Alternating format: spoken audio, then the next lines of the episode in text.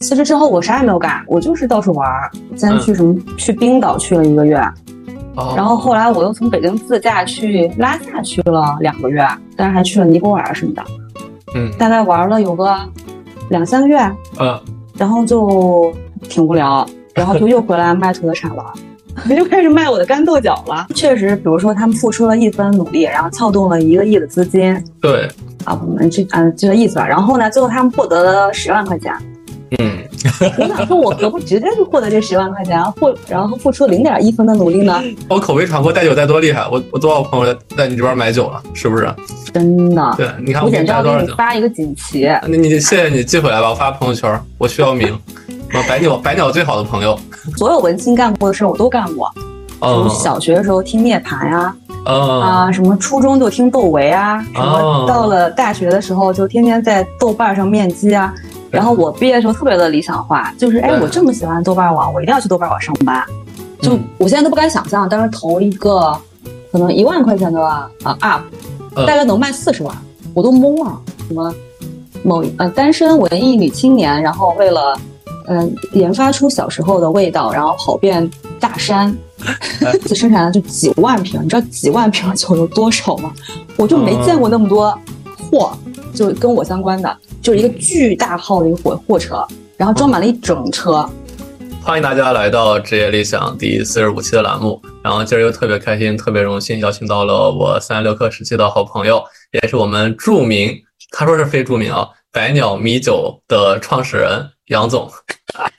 对，然后我们这期的标题叫做“那个后半夜，他砸碎酒杯逃离大厂，奔赴酒厂不回头”，好像有点戏剧性啊。然后其这实个说法，对，其实好像 是有点夸张。对，然后我先简单说一下，就是认识杨总的话是在一六年的时候，在三十六氪。呃，那时候其实我们部门内部就知道杨总特别有钱，因为他副业卖蜂蜜就已经干得不怎么缺钱了。上班我们当时觉得说对他来说只是让生活不那么无聊的一个佐料。那后来呢，大家也都知道我们三十六氪、至暗时刻我们部门解散了，然后我去。搞联合办公空间，去搞诈骗，搞那个卖工位去了。就各位朋友可以看我过往有一期节目专门讲这件事儿。然后杨总就歇了歇。然后有一次应该是在我们部门离职之后的一个年会，还有一个聚会吧，我记得是，然后某个月黑风高的一个夜晚，然后我杨总和未来的某期嘉宾柯文三个人在鬼街一个小酒馆里，然后喝酒，当时也是喝米酒，然后喝到后半夜，忽然杨总说他要创业去做酒了，然后我当时没反应过来，然后没过几天他就辞了职，远赴湖南的一个酒厂去各种的去尝试酒，然后一去就了就吃半年。对，然后后来其实杨总时不时会带着米酒的，当时弹幕版，然后我和可文来试酒。再后来，其实百鸟就上市了，然后我们几个当看当时就是他的免费推销员。时至今日，其实我是每月都会送朋友百鸟米酒这件事儿，对，然后我还会一直去买，对，然后再后来，其实很多朋友如果去逛七幺幺和很多渠道的话，也会看到百鸟的酒，百鸟的酒，甚至刚当时在春鲁的话，我们有一期春鲁的嘉宾，他也说了，就是百鸟是他春鲁里唯一一瓶米酒，它其他的酒都是红酒啊什么东西，所以我觉得这件事儿还挺不简单的。对，然后那这期我们的关键词儿是三十六氪、百鸟米酒、创业、确有人生，以及杨总说他现在是极其散漫的状态。那欢迎杨总。 啊，然我后要说的呢？太夸张了。对对，没事儿，啊就是那个文字表达、戏剧表达会有流量， 嗯，对不择对对，手段。不择手段，真的是。那先请杨总做个自我介绍吧。对， Hello，大家好，我是杨平，是一个十八线品牌百鸟的小老板，嗯，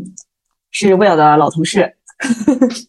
就就没有了嘛。啊，就没有啦，就是哎，一你个非你要常不介绍介绍介绍自己，就是从毕业开始的一些工作经历，可以聊吗？哦，那太长了，我感觉哦得说十分钟。 哎，刚好呀，你看你不是十分钟就有了，来吧。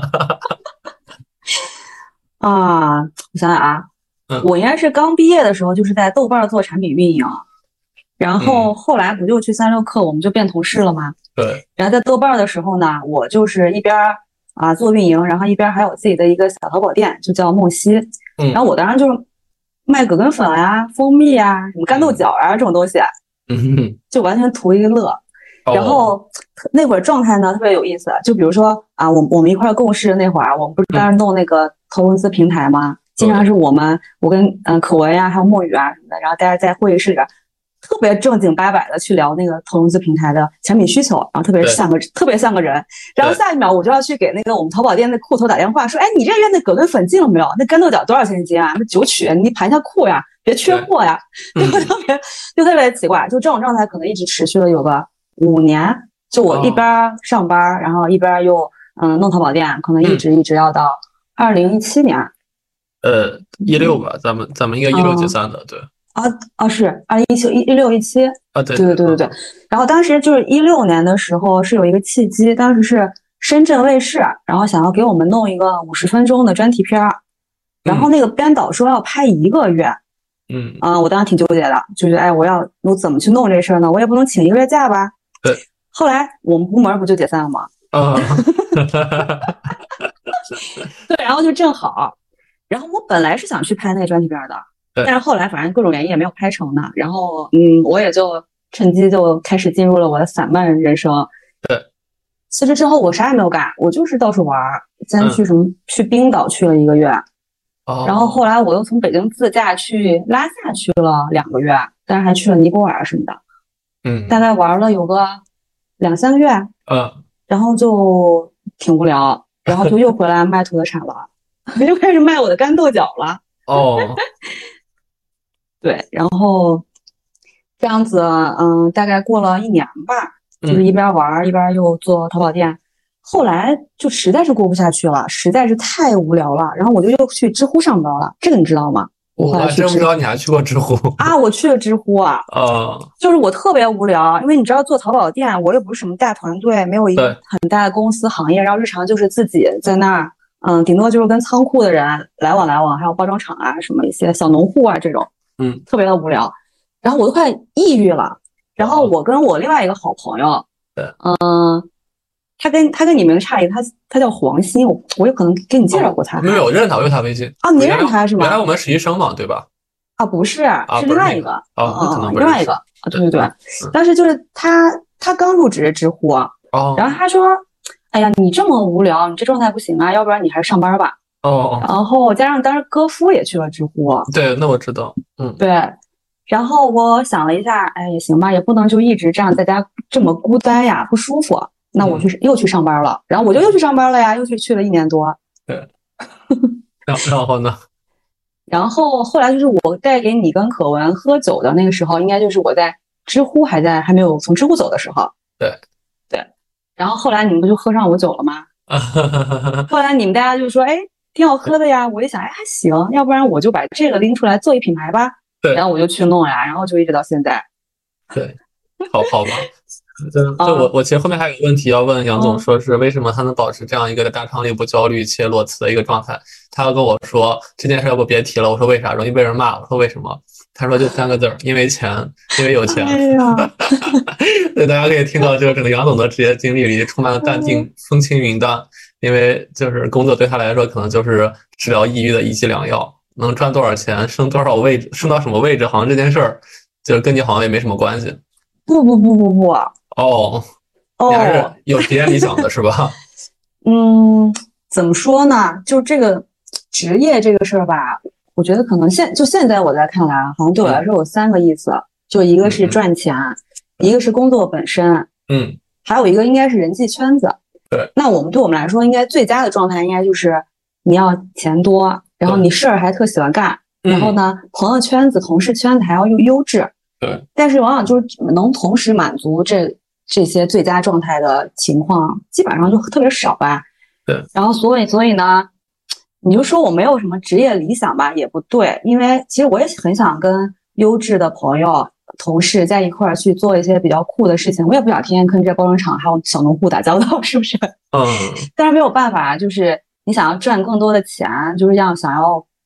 在生活的生活的本质上更自由一点儿，还是得在我看来，可能还是得尽量先把钱赚上吧。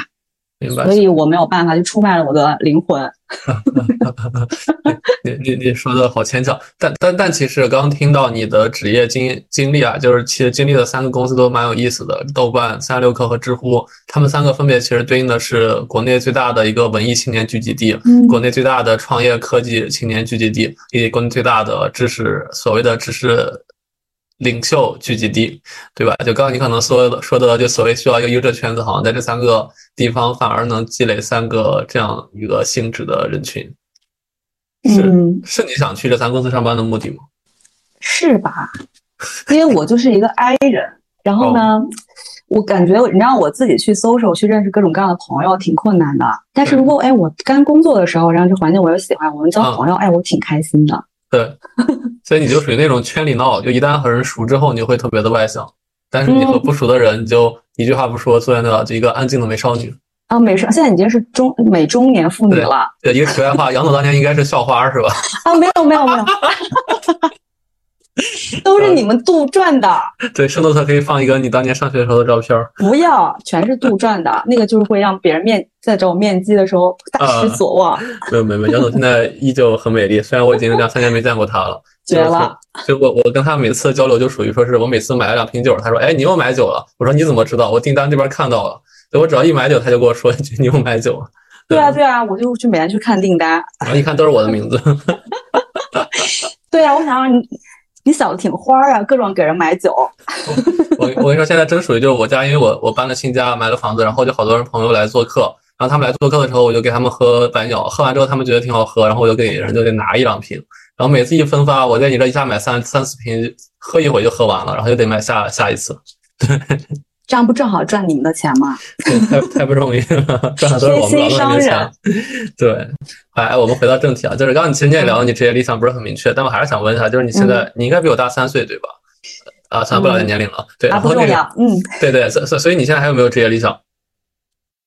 就是你怎么定义职业理想呢？就在我这儿，它就是刚刚说的那三个东西，都算是职业的一部分吧。对嗯那你要说非要说现在我想干嘛吧，我就是选择、呃，我选我干干我喜欢的事儿，哦然后赚尽可能多的钱，然后交适量多的朋友。我特别哦想问你赚钱的动力是什么？你又不缺钱，我咋不缺钱啊？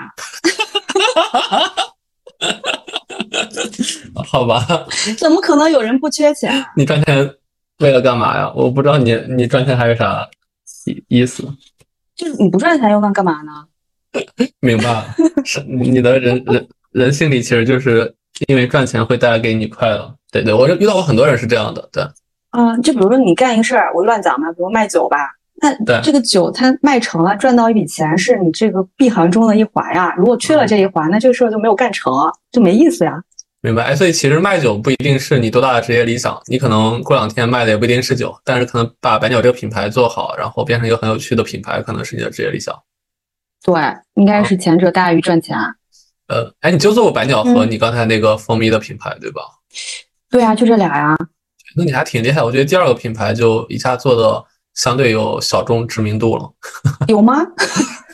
真真的有，真的有，因为因为你你也知道，我早年间我每次买你的酒都要发一个朋友圈儿，你看好多人都知道，包括有一次在七幺幺，我不是看到周华发朋友圈儿，然后你看就好多人给我回复说，哎，他也知道，觉得挺好喝，对，我感觉你们应该被我的投放定向围剿了。 但但但你要知道，我和你的共同人脉只有一小部分，我的大部分人脉其实是非非你那三个公司的人，所以其实、嗯对，所以那些人其实知道的话，我觉得你是相对起码是在北京赚钱赚的不是那么多的一群二十多岁的人的心里是有一定的感知了。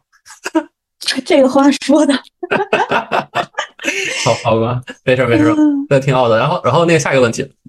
对杨总其实这这次采访是准备了提纲的，虽然我现在没听出来他念提纲呃念念他的准备的文稿的感觉，可能在接下来某个问题会回答。对对，所以我其实想问，其实你刚才也有初步回答，就是最初你怎么想到说是上班同事去卖蜂蜜的？就是什么样的契机让你当时想到这个副业的？啊，这个就是一个非常严肃的灵魂的话题了、 好，对对，就有提纲，啊。对，有提来纲。吧来吧，太好了，啊，这个事儿其实啊、呃先不说扯不扯卖蜂蜜这个事儿吧，就说为什么上班的同时还要做生意，其实这么个事儿吧，其实是因为我对象的原因，并念认识我对象。然后我刚毕业的时候呢，我其实就认识很多比我年纪长了很多，而且很厉害的前辈。然后他们在我二十二岁的时候就已经带那种百来人的团队，要不然我就我创特别业创业公司。我特别想嗯说，我采访杨总之前，我说要能聊你的爱情吗？他说不能，结果他现在自己开始聊，那你继续吧。哦，我没有说那个呃啊指好指名道姓啊好，好，你继续吧，继 续吧。就是因为那些前辈他们都已经在我很小的时候什么都不懂的时候，他们已经非常非常厉害了嘛。然后呢，大家就经常会周末啊或者节假日什么的一起自驾呀、聚餐呀什么的。然后我是能非常清楚的看看到他们的工作的付出，还有他们所实际收到的回报，不管是精神上的还是物质上，是非常不成正比的。你就想象一下，一个一个人啊，他在很多年、五年、十年之间，他每天早上持续八点钟出门，凌晨一点钟才回家。嗯，然后其实这样往往管理一个百来人或者甚至上千人团队的人，他其实为公司创造非常多价值的，对可能都得上亿、上十亿、上百亿了。嗯但是呢，他为了为老板的价值，他自己付出了多少的个人时间啊，然后他住什么样的房子，吃什么样的饭，然后我嗯当时就看着这一切，我就觉得特别的不值，而且我觉得他们所能达到的呃程度所成就，基本上就是我十年之后的天花板了，我甚至还不一定能做到这样。嗯所以呢，我当时二十岁的时候，我就觉得，哎，我一定不要过这样的生活。所以呢，我刚刚毕业的时候，虽然我第一份工作还是只去打工吧，但是那个时候我就想说，哎，我一定要做我自己的生意。就虽然说，咱们自己做生意，你很难说我做成一个什么千亿市值的公司，或者参与一个极度大的项目，但是呢，如果你能自己 own 一个千万的生意，你的成就感应该也还蛮不错的。对，对，大概就这样。然后你说为什么要去卖蜂蜜呢？那纯属就是闲的无聊，然后就成了是吗？也没有也没有说太长吧。哎，我想问下你那个，嗯就是这些副业过程中有你的家属的指导吗？你是说哪个？我妈妈，呃，你你男朋友，呃，因为你老我老对象公，对对，你对象，我感觉不太搭嘎，因为你想我这个啊做这个小买卖，然后主要就是做一些食物的东西，然后把它卖出去嘛。嗯他其实是个技术男，嗯嗯，对他，对这个东西一窍不通呀。因为我想说的是，很多人都想做副业，包括我自己也想做，但是大家都嗯没有找到窍门，就是就是很多人都喊着说是工作之外要做副业，但你看做副业能真正像你一样赚钱的人，我认识的一百个人里可能就有三四个，你就是其中之一。对，就嗯就是大家其实都找到了方法，为啥你能就是第一个事情的时候就找到了很好的方法？我怎么觉得是我运气好呢？哦， 是吗？因为你想二一三年的时候，我不是那会儿就去做这个东西嘛，然后那时候对你想淘宝呀，然后线上电商环境有多么的宽松，嗯然后呢，加上我本来就喜欢去设计东西啊，做东西什么的，然后我就哎想说，我虽然不能说自主的去设计一个 app，或者是做一个某一个工业产品设计，那我对做一瓶蜂蜜哦，出来卖卖，哎，总是可以的吧？然后我就这么想，就这么做了呀。然后我就后面就趁着那么好的互联网环境，嗯，就卖卖卖的还行呗。你你也没有投放什么什么淘宝的渠道，或者说一些销售渠道，你就靠口碑传播就卖起来了。那个时候真的完全没有头脑，我完全不懂，哦就是在豆瓣儿。啊、哦，当然我知道豆瓣儿的一个豆瓣儿小站，对还有豆瓣儿的首页的一些小的那个机器漏洞吧。然嗯后我就弄了一个机器人，然后每天在那小组里灌水，在那个最大的几个小组里天天顶我的那个嗯蜂蜜的帖子，特别幼稚。 嗯，所以所以啊杨总当时找到一个特别正确的、高质量的一个社群的方式，因为豆瓣其实时至今日都是我们可能做这种热搜的人总结的质量最高、人群最精准且最有效的一个传播内容的渠道。虽然流量没那么大，但是就是有一个人回复，那这个人就是一个很真的人。嗯，当时确，而且当时其实啥也没有。你说对知乎也刚开始，那会儿有嗯知乎吗？二零一三年我其实从来不用 知乎，所以哎我也不知是道。吗？怎么可对能？啊你不我支知持青年吗？对，但是我自学成才吧，自学成成才。居然有人不用知乎，嗯，对对对，我我我的知识好像真的是从大家嘴里听到的，好像我不会，我就问人，我反而不会去查，我一直是好这样。吧， 对不愧是艺人，对跟我对们对， i 人截然不 同。所以今天进了我那个嘉宾群，是吧？ 一个艺人的嘉宾群，对呢，i 人对瑟瑟发抖。笑死！哎哎，其实我想说，你当时是看到了你那些朋友他们的就是很大的成功嘛？对，就包括你看他们杠杆儿另一侧其实撬动了更大的财富。但我就想说，你看到那些人，他们其实时至今日仍然是整个中国黄金年代最站在风口、撬动最最往上的那批人。但是其实他们所完成的东西，财富积累或什么的，其实和你卖蜂蜜不是一个逻辑啊。你为啥是因为那些、那些人那些事儿会激发你去做这样一个小本买卖呢？因为我觉得这就是 ROI 呀、哦，他们确确实，比如说他们付出了一分努力，然后撬动了一个亿的资金对，啊，我们这嗯、这个意思吧。然后呢，最后他们获得了十万块钱，嗯，我想说，我何不直接就获得这十万块钱，或然后付出零点一分的努力呢？牛呀， 消灭信息差。对，我就觉得好不值呀，因为我真的嗯看到有一个、有一个姐姐，就是那个姐姐她怎么说就过度工作吧，然后嗯每天特别特别忙，整个人看起来特别特别的紧绷。嗯然后我认识她的时候，她才不到三十岁，但她整个人的皮肤状态，嗯就我还挺不想那样的，就毕竟是一个爱美的女孩子。嗯嗯嗯，对然后你也你也几乎不化妆。 啊啊是啊，我还我也想就是等我多年以后不化妆，皮肤还是很好。牛呀，果然是校花。嗯，嗯对，所以就是我会觉得付真的付出了很多，啊包括对他们付出了自己的爱情，嗯，然后也付出了跟父母相处的机会，然后付出了所有的私人时间，嗯，最后确实得到了一些东西，对但是呢，从经经济上的回报，我觉得是不不如人意的。当然，他嗯可能获得了别的，比如说我嗯刚刚说职业理想里面可能还有其他两个层面的东西，对，嗯，但是我觉得人不能太贪心吧，你就必须得先定好一个想要最想要的东西，然后其他的东西你只能去适配，或者是舍、嗯去去舍掉一些东西。好吧，嗯，哎，所所以所以卖蜂蜜真的赚了很多钱吗？也没有吧，就可能早早的，嗯，帮我买了一套小房子。哇，可是以前房价很便 宜啊， 北北京的房子吗没有没有没有，不是不是，哦哦，但但也很牛啊了，因为本来你也是当副业的干。嗯，就还行吧，我觉得还是运气好。嗯对啊，因为那会儿好多跟我一块儿做同样的，就是那种食材的淘宝店，啊他们到现在都做的特别特别好，我感觉年收入还能过千万，就挺厉害哎的。，所以有的人就适合赚钱啊，像我这种人，天天嘴上喊着，然后喊了得有十年了，也没卖你不个东是西说。要卖酒吗？你咋还不卖？我卖就我卖你，我给你当代理是吗？ 等我过两天开个小店，我把你酒挂上去。我真的，我你看我，你看我口碑传播带酒带多厉害，我我多少朋友在你这边买酒了，是不是？真的，对，你看我我给简你直带要多给少你酒？发一个锦旗。你你谢谢你寄回来吧，我发朋友圈儿，我需要名，我百鸟百鸟最好的朋友。绝了！然后我给你带了多少朋友？真的，我我觉得我我要我要带一些东西，可能口碑传播能赚点小钱儿，但是哎嗯，等等我研究一下我带啥吧，不行就嗯继续卖你的酒吧，等你下一批货出来。 你研究一下。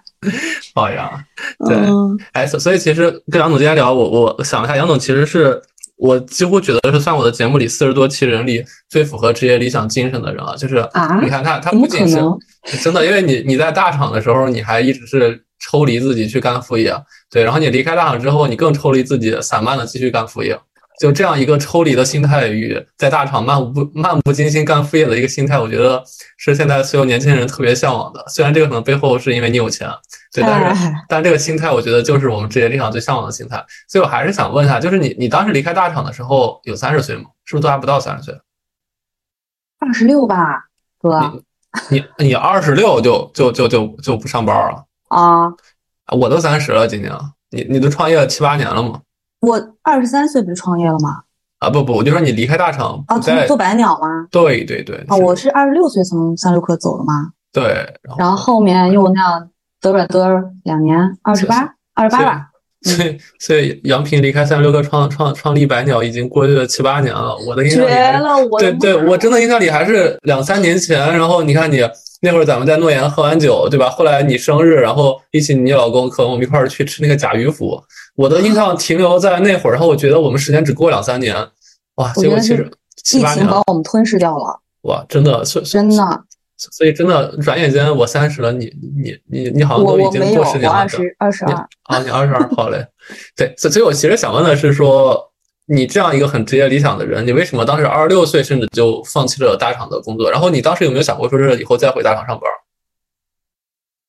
我觉得就从来我就不想在大厂上班，那 你还上了这么多年是有图啥？屁，我哪有上？我这一共上四年，哦，然是后不呢是？？啊对，嗯嗯，就是我，我刚不说，我就是想自己做生意嘛。就从我开始上班的时候，嗯大厂唯一吸引我的，可能就真的是非常非常优秀的同事，嗯，还有就是你能参与一个很大的项目的机会。幸但是运呢资 本吗？哎呦，哎呦， 突然提到了这个，没有，过两期我我死去我的正回忆我过两天正常采访一下周老板，采访一下孟云，所以没事儿可以提前买一下，对。绝得很。他们俩都干啥呢？梦雨跟你一样在散漫，周老板在哦创业。呃周老板听说他一直在读哲学，呃，我最近不他知推道，荐了一些佛经给给童仔，然后童仔又推荐了给我，好 吧我已经看完了。 OK，哎你继续讲吧，别岔开了，岔开了。啊好嘞好嘞嗯嗯嗯对，嗯嗯，嗯，就是我可能一直都本来就不想在大厂上班儿，嗯就我这个人特别的散漫，而且想法就是东一处西一处，想法特嗯别多。就比如说，我最近除了卖酒，我还跟朋友在一块儿做手工蜡烛，哇然后我还研究首饰出海，哦然后我上个月在看量化基金，哦，然后呃你那 MBA 都有读了吗？ MBA 当然是没有读啦，你还能继 续吗？就当然本来是要去啊，然后我那个非常高昂的辅导费都已经交了，但后来不对就啊做白鸟吗？嗯，那我就没有办法，我只能不能就把钱扔掉了。 然后现嗯在钱还在那儿，我还想着，哎，过两天再去找一下我那个老师，看能不能给我退款，或者再给哦我续、续着给我辅导一下。那好的，来继续继续，对，量化基金，嗯嗯，要基金，然后就平时可能还要琢磨一下，就是毕竟还是有一些财要理一下嘛。嗯嗯，所以如果上班的话呢，我应该没有这么多时间做这么多有的没的的事儿，嗯，所以我最好的状态肯定是不能够去上班。虽然我真的有时候还特别的想回去上班，嗯，而且我的作息是早十晚二，然后我是熬夜狂魔，就如果你让我早起，就会等同于杀了我。你太适合上班了。啊，现现在互联网不都是早十晚二吗？呃，但是如果早上我我是早上十点起来，啊，那那那那字节可能适合你。算了算了。嗯前阵子还有字节的人老给我打电话，问我要不要去应聘他们的运营经理， 你都八年没工作了，人还给你打电话，这字节多缺人啊！我都跟他说姐，我都多少年不上班了，你这是什么时候的简历啊？我感觉都是二零一六年的。所以现在你看多少人找不到工作，就巴不得去字节。像你这么优秀的人，却不屑 一顾，不，他们也就是瞎给我打吧，估计也真不能看上我。好吧？对，所所以其实你压根儿就没有想上过班儿，可能一开始去豆瓣、去三六课，就是觉得一是那时候还年轻，然后副业没起嗯来；二是说可能也是想积累一批比较优质的朋友。对，那个时候还是我应我应该是蛮典型的文青。嗯，现在虽然已经到中年了，中年文青吧，就是所有文青干过的事儿我都干过，嗯从小学的时候听涅槃呀、嗯啊，什么初中就听窦唯啊，什哦么到了大学的时候就天天在豆瓣上面基啊。然后我毕业的时候特别的理想化，就是哎，嗯对我这么喜欢豆瓣网，我一定要去豆瓣网上班。嗯，然后我就来北京啦对，然后我就去豆瓣上班了呀。然后就嗯，命运的齿轮开始转动。对，所以你基本上想什么就成什么。那也不是，那啊也是面了两三次，人家才看上我。哦， 好吧，哎，所以所以所以，其实上班儿可能上了四年之后就觉得差不多了，基本上大厂的生涯也到此结束。嗯，可能就是必须要面对一些抉择。对但是其实直到现在，我还是在这个东西当中左右的摇摆。嗯，就是你知道，做生意是一件非常非常非常孤单的事情。对，嗯，我我我同情不了，不是共情不了，因为我没做过生意。哎呀对对对，你想象一下，就比对如对说，嗯，因为我们所谓做生意，肯定不可能是说正儿八经人家要融 A 轮、什么 Pre A 轮上市的这样，不不上市，对就是呃一个很大的公司嘛，上百人对什么的。嗯做生意往往就是几个人，嗯然后呢，你你的比如说我如果是小老板的话，那我聘请的人他肯定是跟我之间没有办法完全一起共情、一起吐槽、八卦，对不对？对。还有一个就是你是一个非常非常非常小的个体户，嗯所以呢，你很难拥有一个嗯、呃所谓固定集体，它会构建出一个社会定位。嗯所以我经常会不知道自己到底是属于哪一个群体，毕竟我就是一个小小的个体户，也谈不上嗯行业呀、商业模式啊什么的。好吧，嗯哎，其实很多人可能可能和你不一样，因为大家可能不管是家里啊，还是说个人期待，会觉得在一个大厂有个体面的社会身份，嗯，会对自己很好的。为为啥你对从来没有这样想法？觉得就是你根本不需要这样一个所谓的体面的身份？当然需要呀。哦，可是就是跟这个体面的身份相比，我还是更喜欢就是财务独立，嗯嗯 嗯嗯就是好 A 吧跟 B 之间，我还是选了 A，然后对就只能舍弃 B，但是还是非常的想要 B。没事。你现在如果让我抉择去在我现在公司干这个和当白鸟老板的话，我也会选择白鸟老板的， 真的吗？因为白鸟老板真的是很体面的身份，我觉得。怎么就是你可能呢？没有你因为体面呀。呃没没求你了。然后我我也是我是个伪文青嘛，就是你知道“白鸟”这个词儿，然后就你看咱群里多少人觉得这好文好文艺啊，你的设计好有美感啊，你觉得这东西是一个很大的赞赞赏，其实。真的吗？你会因为这个别人的赞赏对你来说很有很大的心理上的舒适感？因因为我的人格就是我，我是需要别人的赞赏来获得内嗯心的满足的，反而可能我自己内心，我我我不太能说是自给自足。对，嗯，我懂。嗯，我们俩对完全相反。是的，对我就和我对的象也是男完全生相反，对，哦，那你比你对象高兴多了。就是像我我对或者是你对象这样的人，其实特别特别的内耗。对，就是你们对自自我内内心满足，但是我只要有一百个人来夸我，或者我刷了十几个广告角，发朋友圈一堆人点个赞，然后夸你哇，新哥你好牛，我基本上这一个月就过去了，我可能啥都不干，我泡泡澡就特别开心。那你也太快乐了吧！我好羡慕你，我想变成你这样的人。哎，求你了，我也缺钱，咱俩换一下吧，我把你的钱拿走。那不行，那可是我用孤独换来的。嗯是是是，哎，所以所以所以其实刚杨总也说自己是个文青，那请你之后的几个问题里多用一些文青看过的那些我从来看过看不了的书，看没看过的书啊里面一些名言来回答我。有这我种之前东西吗？有呀，我之前有一期嘉宾，我那学姐就是她也是文青，然后看过很多书啊，举了好多例子，都用一些很高深的书来回答我，然后把我说的我都不知道怎么去接她的话，就是你也可以这样。嗯。嗯嗯，我现在只是一个非常庸俗的只想赚钱的小老板。好吧，哎，既然你说特别想赚钱，我也想问一下，嗯就是你当时卖米酒这件事儿，嗯你你是大概怎么去想的？说这米酒是是真的是因为咱们三个那天在喝那个诺言，喝那米酒，然后忽然你觉得卖米酒不错，还是呃跟谁聊过怎么样的？ 我突然让我想起了我当时要去融资的其中的一个问题，就是你刚刚问的这个 问题，嗯，让我来回答那样，嗯，千百遍中的其中的一次。哦哦，你也没融资啊，最后。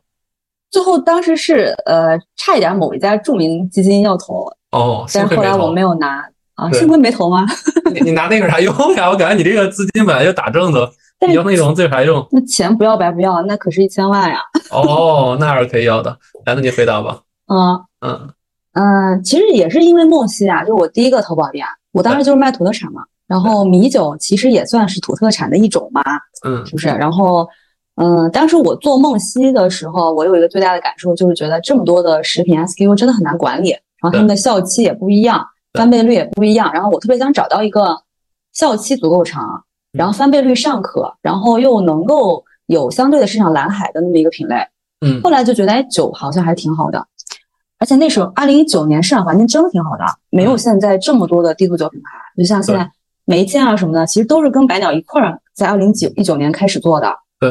嗯，然后所以当时在没有那么多品牌进来的时候，我们的线上投放的 ROI 其实是很高的，就嗯我现在都不敢想象，当时投一个可能一万块钱的呃 UP，嗯大概能卖四十万，我都懵了。你你没花钱投我，我给你带来多少小料？哎，算了，你估计你估现在计一万嗯一万都没有。 你继续吧。对啊，所以当时就完全没想到，哎，我居然能卖这么多。然后我嗯记得特别清楚，那个春节，然后我早早把货仓库全卖空了，然后对我跟我们同那个团队小伙伴儿，我们就去泰国玩了，嗯，就提前了一个月放假，嗯，特别觉得是等我们回来的时候，不就就马上就疫情了。嗯嗯啊，插个嘴，这只是。然后后来我们，嗯、在二零二零年、二零二一年又铺了像七幺幺啊、便利蜂、对类，对，还有华联的高超，还有不少的这种礼品渠道，还有一些高端餐厅。你像嗯北京在春如，我们确实是、嗯是我们合作蛮早的餐厅了。然后还对有曲廊苑，我们也有合作。嗯，嗯，对，这样。啊、所以卖的不都过不错。对嗯，还可以吧，可能是跟我们定位这个价格的米酒在嗯国内挺少的。毕竟大家都说白鸟就是那个行业最贵，你怎么能卖这么贵呢？哦，为什么呀？为什么呢？就一方面可能是确实我们的材料就是比较贵啊，对，而且整个包材啊，然后嗯、它的用料都比较成本比较高一点。嗯再来就是本来产品定位它就是这样的呀，嗯嗯，嗯嗯， 然后呢？ 但是这几年挺惨的。对，我感觉你消失了两年了。啊，对啊，就二二零二一年开始啊，然后我对们就不投放了，所嗯有的钱全部砍了。嗯然后，但是二零，哦，嗯，然后我们就是因为把所有的钱全部花钱的口全部给结了，所以才现在哦勉强、勉强硬撑。但是好消息是，应该暂时还不会倒闭。 没事儿，你也不缺这钱， 我缺，我咋不缺？好吧？然后呢？ 对啊，就是就这样啊。为当现在不是在说为什么卖米酒吗？所所以其实你那个 moment 就是你自己钻研了一下，觉得米酒可能就是能解决你刚刚说那几个问题，也不是说是某一刻喝某一口米酒特别有感触，然后去决定的。啊，这个事情就是市场上，就是如果是现在 to C 的说法呀，咱们现在这不是嗯朋友聊天吗？哦，好吧，没有，但是这个是给 to C 人听的呀。 没关系，啊我现在嗯诚实的告诉大家，对对，没没有什么品牌主的故事或者那个创始人的愿景。就忽有然啊，唱本来可以讲的特别的文艺，对哦这对其实是有一个故事，我可以稍微讲一下，是好呀文艺版本的。来来来，对，比如你的怀念小时候家里有唠叨的味道是吗？哎哎，还真的是有有那么点意思，因为南方人嘛，对大家还是喝这个东西，而且以前啊，就是在我说是在这一波低度酒热之前，啊真嗯的真的没有太多人在做米酒对，啊、嗯然后我是真的还挺喜欢喝，然后也觉得这事儿卖酒嘛，就挺嗯浪漫的呀。对我我有一个故事可以讲是。我第一家酒厂其实是，嗯、湖南就不说了，应该说第二家看的酒厂是在湖北，嗯然后湖北是在，呃，神农架的一个山里边儿有一个城，有一个县城叫房县，嗯，然后那个房县那个地方，他们他们那儿的黄酒，嗯、就特别特别的有名。然后基本上每家每户，他们家都能自己酿那黄酒。嗯然后我当时跟朋友说，哎，我们为了去看一看，一方面也是就是看看酒厂，还有一方面就是觉得哎呀挺好玩的，去看看。嗯然后我们就开着车从那个山底下就一路这样往山上走。嗯，我细算了一下，可能能有上千家酒庄，就哦，特别特别多。就你过一阵就能看，过一阵就看一下，然后每家人都都在酿这个东西。嗯，然后我就觉得哎挺酷的这个地儿。嗯嗯，然后后来我们找了一家特别特别老的酒厂，然后他那个厂长都六十多岁了，嗯他连手机他打字儿他都不会。每次我跟他去沟通，他都是把字儿写在一张白纸上，然后拿拍照，然后再用微信把那张照片拍给我。 我嗯，我太难了。对，这就是我们第一家那个酒厂，对，但是他们家产品确实做的不错。嗯再后来是由于，嗯，就这样的沟通效率确实没有人能忍嘛。然后他们对家也没有个二代什么的，我就只能是再去找其他的厂了。嗯，是完了，是文艺版本的故事吗？哦，你就是说说，所以说明其实白酒这个酒诞生其实蛮不容易的，它确实是喝了好多酒、好多的村庄，然后才去研制出来的现在的味道。对，嗯，对，嗯嗯，文艺， 嗯、是这么回事吧？就可能，嗯，是什么某一呃单身文艺女青年，然后为了呃研发出小时候的味道，然后跑遍大山，嗯太太太感动了。然后那天背着酒，忽然让我们三个在那试喝，哎呦，在哪儿来着？在我忘了，反正一个中式的餐厅吧，我也忘了在哪个地儿。哦，第一次，我好像试喝不止一次，我忘了。那时候你你找那个怡轩，然后找我可文，是好好几哦波人，对，对，因为我确实有好多有湖南的、湖北的，然后有贵州的、西安的，嗯就，哦好多好多批的那个酒。 ，OK。哎，嗯所以所以我们下一个问题，其实嗯就我刚才也说了，我其实送过很多朋友白鸟，然后甚至我送的朋友他们也会主动去继续买，对，然后甚至有一个朋友还在你这边买了二百瓶，后来问他说这二百瓶他真的去当经销商卖了吗？他说他几乎全送人了， 啊，他他那那是啥意思？是卖不出去还是？没有，他送朋友不够送的，然后我不知道他后来嗯再再给你买了吗？所以所以我想说的是，他的白鸟的复购率真的挺高的，嗯，你觉得你为什么白鸟？你刚才说了是可能白鸟市场、呃白酒市场、呃米酒市场里可能很贵的一批，但为什么复购率嗯这么高？秘诀是什 么？可能还是好喝的酒里边儿长得最好看的啊，啊，是是吗？是嗯哎，我问吧嗯个？我问个很犀利的话题，我过两天可能真准备请黄玉老师来。你觉得你的酒好喝还是诺言的酒好喝？ 嗯，这个话说的，我想想，我该怎么答啊？你一定要夸下那个粤语黄玉老师的。我特别的，就是我我我在酒的这个品牌里面，我最最最最先知道的就是诺亚。对，然后我当时可研究它了，我还打电话给他们酒厂，我说：“哎，你们酒厂能代工吗？” 嗯然后人家果断的说：“我们不代工。” 然后我觉得诺言它嗯有一个跟跟我们不太一样，是我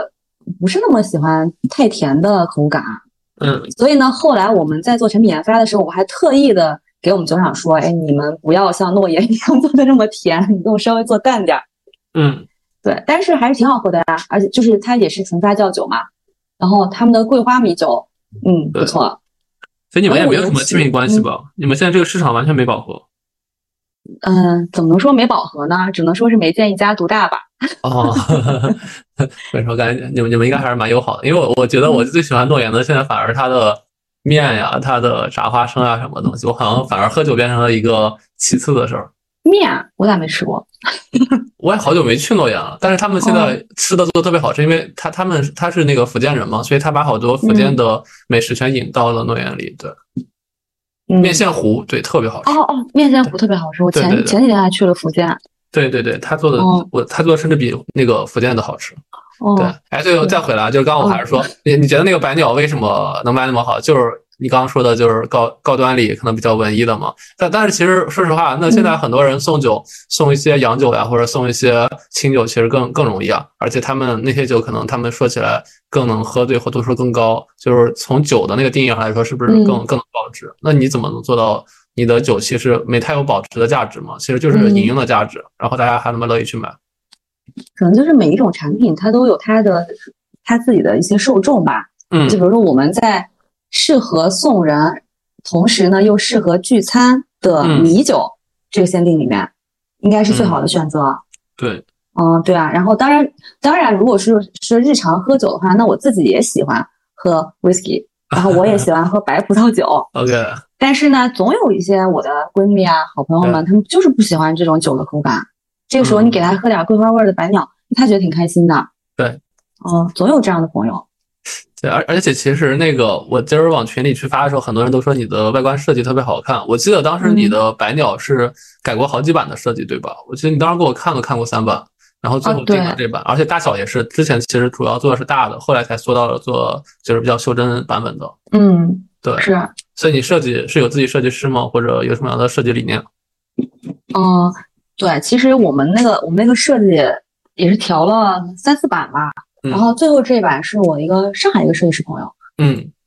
他还挺挺厉害的，他之前是给野兽派还有花点时间都做了他们的品牌设计，哦，然后他特别喜欢嗯、呃白鸟，我们当时就我当时还特别有理想的跟他去说，哎，我要那个怎么重现中国没有之美，然后他还挺欣赏我们团队的这个心气儿吧，然后就也非哎你就常你低就这廉的。么你就这么跟他说的吗？ 我觉得你你说这个话，我都感觉不到你那种发自内心的重塑美白酒之美的那种感觉。 那是肯定不是现在这样讲的呀，这不是，嗯，我现在再讲一遍，我就有点不好意思了。好的，好的，你继续继续。对对对，就是，那还是一个万物生长的好时候呀，在二零一九年的时候， OK，嗯，对，然后我就给他洗脑了，然后就以远远低于它市场价格十倍的价格给我做了我的包装设计，哦，嗯，然后我们那个，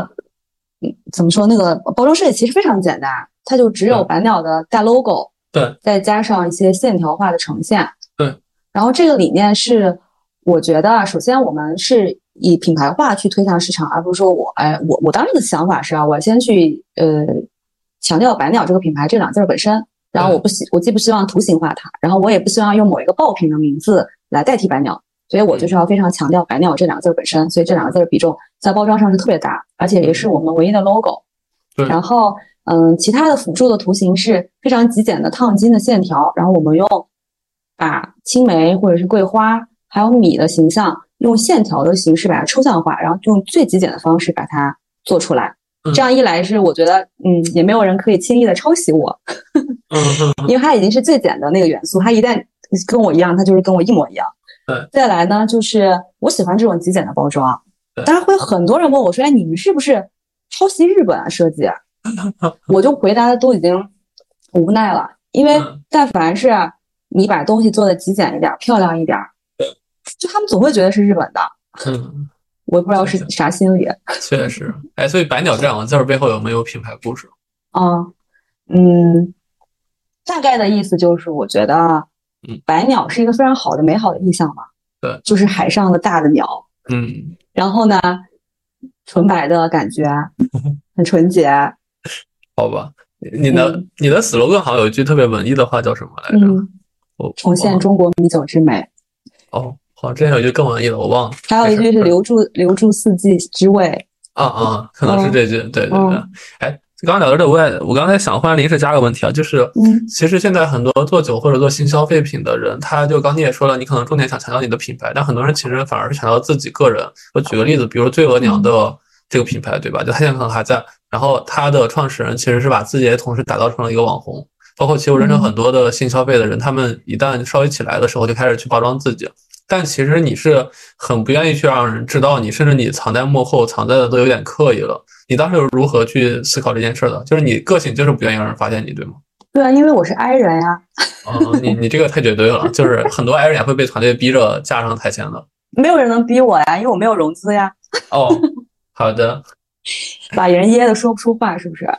没没没，但但但确实确实挺好的，就是专心做酒嘛。对，嗯因因为因为白鸟这个真的已经好多人知道了，但是我跟他们说你是白白鸟老板，其实没有人知道你，就 who care，你就是 somebody，对 对啊，我是 nobody，我只 nobody，是一对，个对啊默默无名的一个普通人，小老 板。可以默默的赚着钱。 对，嗯然后然后因下个问为题嗯啊，你说嗯你因为什么？因 因为为我觉得就是把个人 IP 跟品牌绑定在一块儿，嗯，早期的时候它确实是能帮他加分，对，但是一旦到了后期，它会变成这个品牌的桎梏。我嗯之前的心态还是蛮大的，就希望把它越做得越大越好，嗯所以我不希望因为我个人 IP 在这个上面给它有一些捆绑。但现在想想，哎，我好像错了，我就应该做个人 IP。开玩笑，开玩笑。没事，你之后起个艺名就叫白鸟吧，然哦后你就是白鸟白鸟。沉默。 没事儿，下个问题。对，下个问题其实刚刚你也有回答，但我还是想嗯再问一遍，就是你的人生其实很惯了互联网啊创业很多的时代，但其实你看咱俩现在聊天，大家都可以感觉到你是一个很 chill 的状态。我我我特别想问的是，你整个 chill 的底气是从哪里来的？是你的原生家庭，是你的呃有钱，还是说是你本身就是这样一个性格？这么直白吗？哦，你你不是本来很直白吗？ 啊，对对，嗯可能我觉得，啊，我觉得我物欲特别低啊、嗯就别人可能想要很多很多东西，想要什么嗯名牌的包包，想要爱马仕，对然后我啥都不想要，我就我觉得那个帆布包帆布包就挺好的，对对，所以杨总呢真的，他穿的特别朴实，而且我说他也不化妆，就是他赚那么多钱，我也不知道他花哪 去了。你这话说的嗯，可能都拿去投放了吧，都哎都被骗走了，哦， 对，然后呢，物欲低，对啊，所以我觉得我拥有的东西其实已经非常非常多了，反正我是饿不死的。然后，那我都已经饿不死了，我还，那我我还有什么可怕的？反正你想，每个人就只活这几十年，然后你不多看看吗？那难道不亏吗？嗯，啊、哎，然但后啊，你说呃你二十岁的时候就是这样的一个心态嘛，就是物欲很低。啊对，就是其实有还有一个事儿呢，哎，我还是说吧，哦， 就是我我爸妈， 嗯我爸呢是，反正是就他经历了一些事情，然后我们家大起大落，哦，没有，我们家也是，我们家也是一样的。对对，嗯就是可能举个例子，比如说有钱的时候，可以对说我们家那客厅的茅台都是堆一整面墙，就是嗯，就大概那样，然后所有人都会哎捧着我爹，嗯然后我爹也是一直特别怎么说，就觉得自己是天之骄子的那种。后来对突然有一件特别特别大的事儿，把他给完全的打击掉。对，然后呢，在我爹从没钱到很有钱这个过程当中，他膨胀了。对，然后呢，我妈就会觉得，哎，这一切都是钱惹的祸。嗯我妈特别崇尚朴素，嗯嗯，节俭的生活。然后我觉得我从小受到了我妈这种低物欲的心态影响非常多，嗯所以呢，一直以来我对于钱这件事情的追求没有那么的必必须。但是赚钱跟获得钱这个应该不太一样哈、赚钱是一种快乐没没，对，你是赚钱和花钱是两回事儿。啊，对对对 对对，其实我就不不是那么喜欢花钱，嗯嗯。然后你说你觉得我很 chill 这件事情呢，也对它我觉得是一个相嗯对的，我觉得对 chill 这件事情它有点生活在别处的那意思。嗯就是当你发现你真的，当你真的去过上了你想象中你所向往的生活，你就会发现哪都是一样的，都会有很不完美的时刻。嗯，所以，如果说在，假如说有另外一个平行时空，然后里面还有一个我，他如果看待现在正在创业做白鸟的我，他肯定觉得我现在特别 chill，但是我现在其实非常的想念，就是以前咱们不是在三十六课，然后我跟梦雨在那小会议室里边煮那小火锅，淘太郎吧， 说对，咱们咱们咱们还是每天排那七少爷，对，站那门口。对，我觉得那个特别好，嗯我超级的觉得那个很幸福，因为有很多的朋友，大家为某一个项目，甭管它靠不靠谱吧，对，就是为了它在一起就并肩作战，这种感觉特别的好。嗯所以，我觉得，嗯、如果你能自由的选择，对然后加上意志还没有那么坚定的话，还挺可怕的。嗯就最后就会变成你吃着碗里的，然后看着锅里的，最后你吃啥都不香，就一点嗯幸福感都没有。所以其实我现在反倒是希望自己能够更加 chill 一点，就是最大的期待就是让我自己要变得更聪明，然后要更能舍得这这样子。我我们俩其实还有一个前同事，嗯我之后可能也想采访一下他，就叫嗯边纯。啊，我知道他，我对我跟他他挺好的，对我跟他，你俩对你俩，我记得之前特别好，因为他是一个嗯更纯粹的、很 chill 的人。对，因为整个三六课，嗯我们那个至暗时代走过来的人，好像大家都都是那种物欲不是太高，不太就正常对，不太喜欢穿名牌。就你看，就甚至周老板啊，就是我看大家好像穿的都是很朴素。对，就是我我我想了一下，当时大家好像没有谁说是真的穿什么爱马仕穿那些衣服。对，嗯，也是然后有的，是那也哦，对，另外一有一派，对，另外一派，对对。然后那个当时边纯他是一个那个那个断舍离的讲师，我当时还跟嗯他上过几节课，他就是物欲低到他们家里甚至可能都没有床，然后没有任何的家居，就是放个电视或者躺在地板上就行。我当时跟他学，我扔掉了好多东西，对，后来学着学着，我发现他他不交了，然后再一看他结婚了，然后我就对再，再也也没跟他跟聊他天儿生。娃了，对，然后他他当时好像是每个周末都会去利用周末的时间去旅游，还还挺挺厉害的，就自己特别知道自己想要什么，然后也不会把钱花到什么所谓很多人买化妆品或者买一些贵的包包的地方，纯粹花到自己的精神内那世界的丰富上。对他挺绝的，他嗯他比我更平和太多了，对，但人人是把钱嗯花到自己想花的地儿，你不一样，你是把钱赚出来之后去理财了。然后当时就大家知道，就是那个杨总为什么要去学 MBA 嘛？当时他说是他手上钱太多了，他得学一下如何理财，所以他报了个 MBA 的班儿。 我真的是，我跟你说说这些话，就真的让 人想打我是吗？对想打他， 呃就手上钱多了不花。哎，所以你们俩当时想了好多年要北京买房，最后买了吗？ 没有呀，现在也没买，现在依然是房产大空头。 所以你们俩拿这笔钱去搞搞搞理财，你没有买什么恒天财富什么的吧？你说天理比横财之类的吗？啊，不就没有投某个理财暴雷啥的吧？哦，投了中概股 呀，啊啊，那那那那你那你太牛了，你好有远见远见嘛，中概互联听过吗？啊！那那没了是吧？啊，就是什么，呃，十成跌到一成，听过吗？ 哦，哇，所以你其实把钱全捐给国家了，最后没有没有，还是等着它能回来吧，慢慢慢慢再再起来吧。我们不能这么不正确。哎，你为什么到现在你们俩也不买房？其实，在北京投资买房肯定是一个比较稳健的事儿嗯，因为我对这个事儿无所谓，然啊。后我对象是永远的房产大空头。嗯，嗯，就他的财财就理财的观念里就觉得买房这件事儿就是不靠谱，是吗？对，这是能说的吗？就是他从十年前就看空房市，虽然他一再的错误，但他始终相信自己会有对的那一天。求求求他看错，毕竟我现在变房奴了。他肯定是错的，肯定不会有现在如他如他预想的那一般的可怕的末日。对，所以所以你们俩真的是手上拿那么巨大一笔钱，然后天天就在搞股票这一类的理财，然后也不嗯也不把它花掉，因为你们俩都不是那种能花大钱的感觉。花哪儿呢？对，而且你甚至都没买车是吧？最后，哦，车还是有的，啊这有个了还是不能省、省掉。嗯嗯，那我当时在三六课，我不就有车吗？哦，我我已经记不起来了，你也没对，开太车带遥过远我。了，太遥远了。对，所所所以其实你们俩真的就是钱也不知道花哪，然后就理财去了。那我有个问题，如果你有很多钱，你要花哪儿？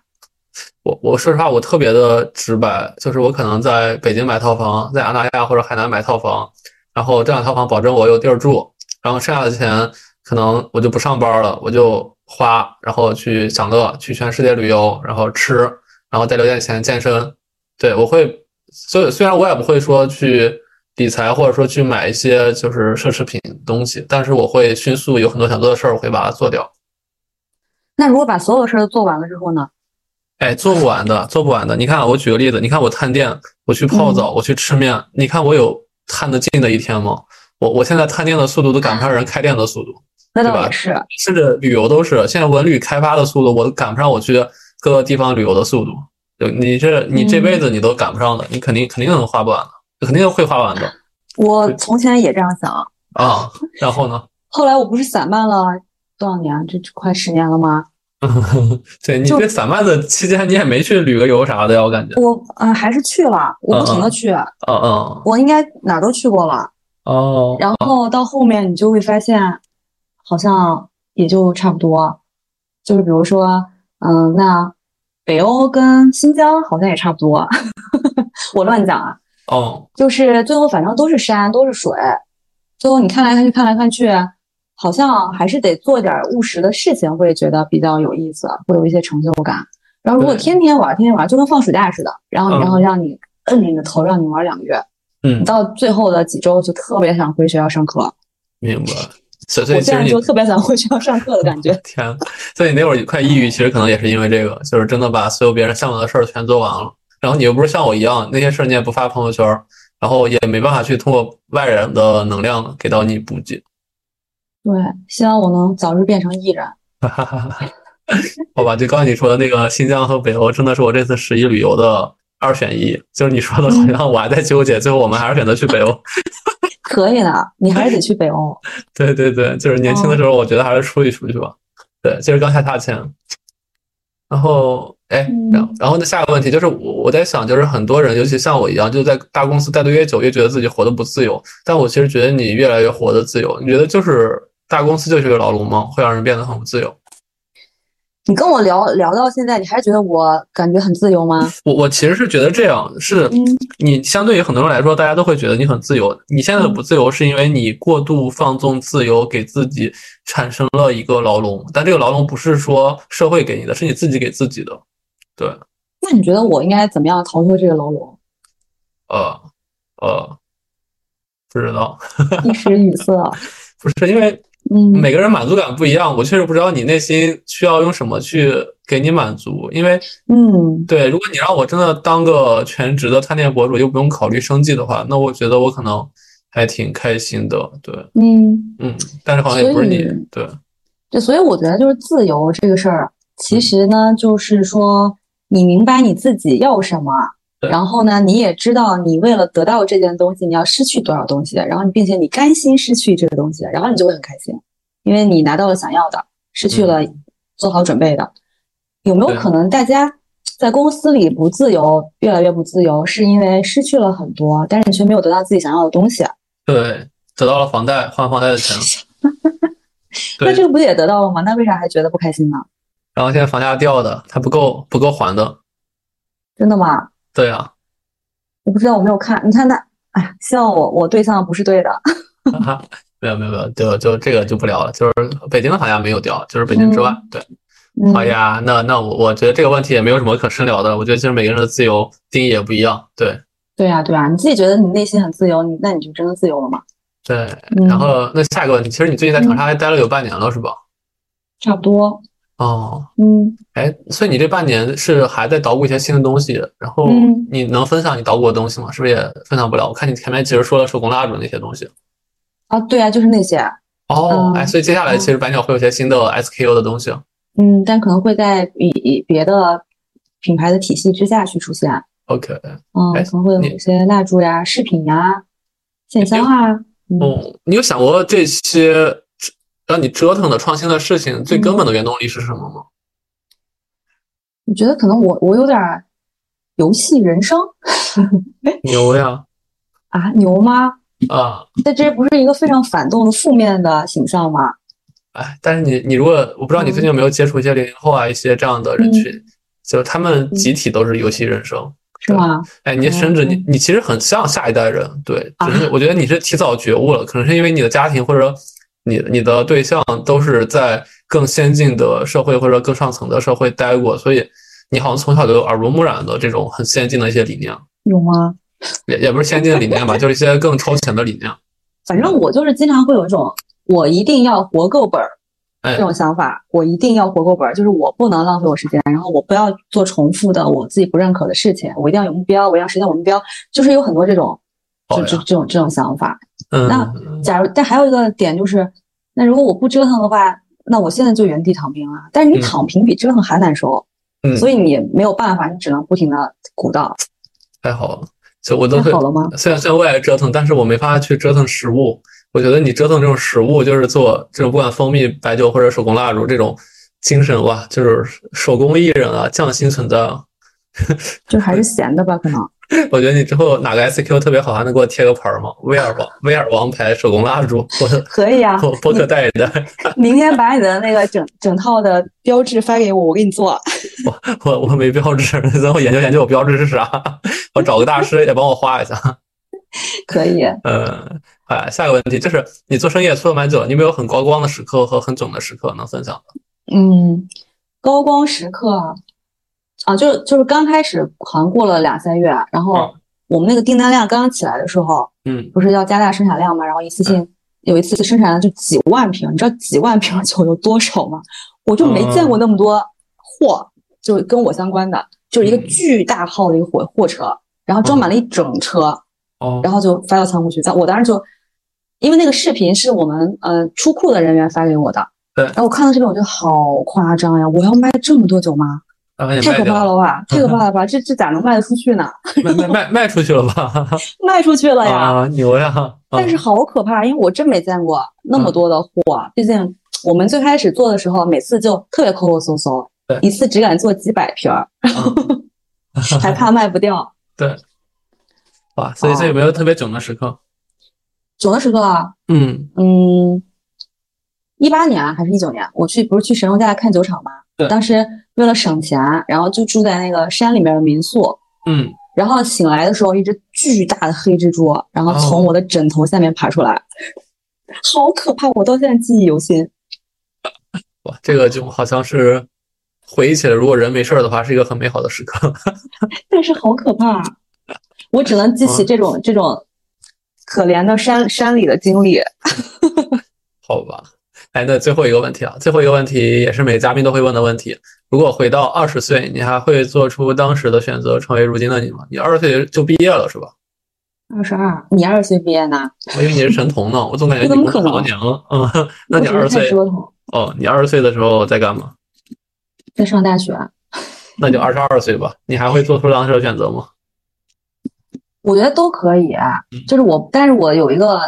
如果回到过去，我最不希望的就是自己在做一个摇摆不定的人。就是我希望我自己，我可以做一个卖蜂蜜的人，嗯然后我也可以做一个卖项目的人。嗯但是呢，既然选了，你就一一件一件来，把一件事情做好再做另外一件事情，而不是说对像我过去一样，一会儿这样，一会儿那样。我嗯，觉得结局会更好。对。哎，你有觉得嗯当时就尤其啪豆瓣时期什么的，又认识啪皮酱，又认识很多人，然后好像嗯是在他们没火的时候，那个时候那种感觉很怀念吗？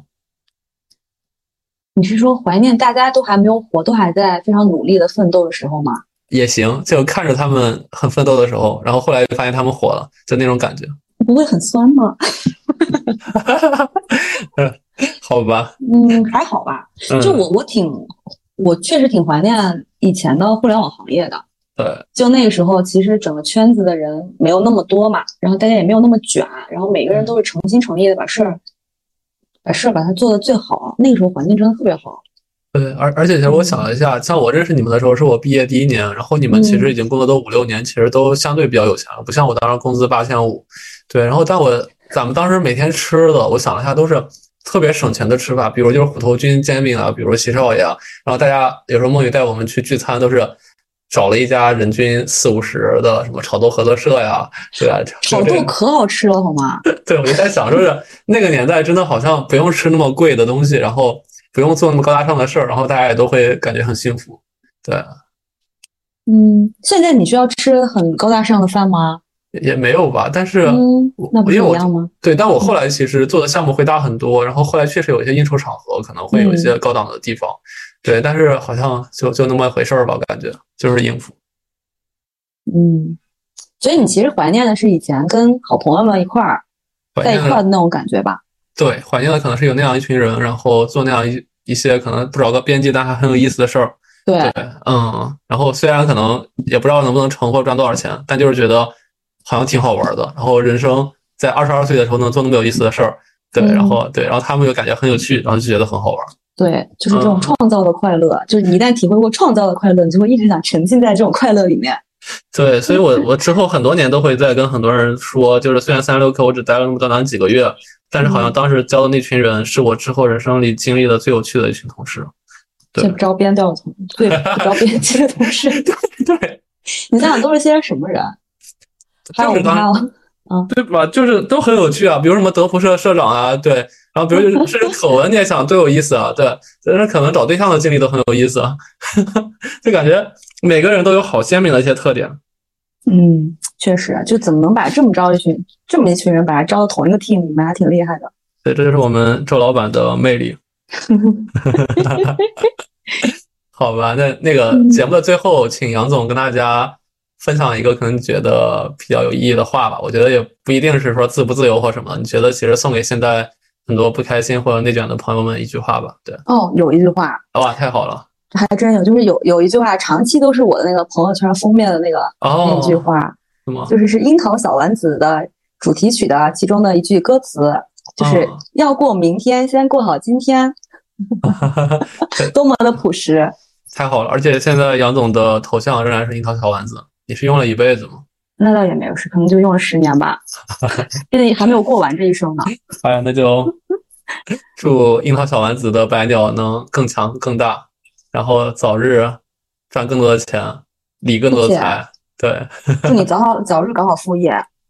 哇，我现在都不知道我副业搞啥，搞播客吗？ 这不是搞得挺好的吗？啊，是吧？好，好，啊那谢谢杨总，谢谢大家，好，嗯拜拜。嗯，拜拜。心里面的思念让我感受到春阴的甜，还是期待那天对幸福不松懈，记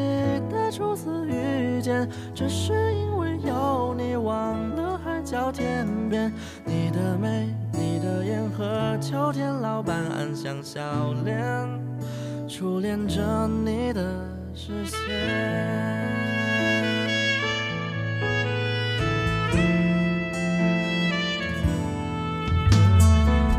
从没站在我的身边，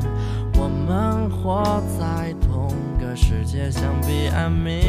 雾中的光线，划破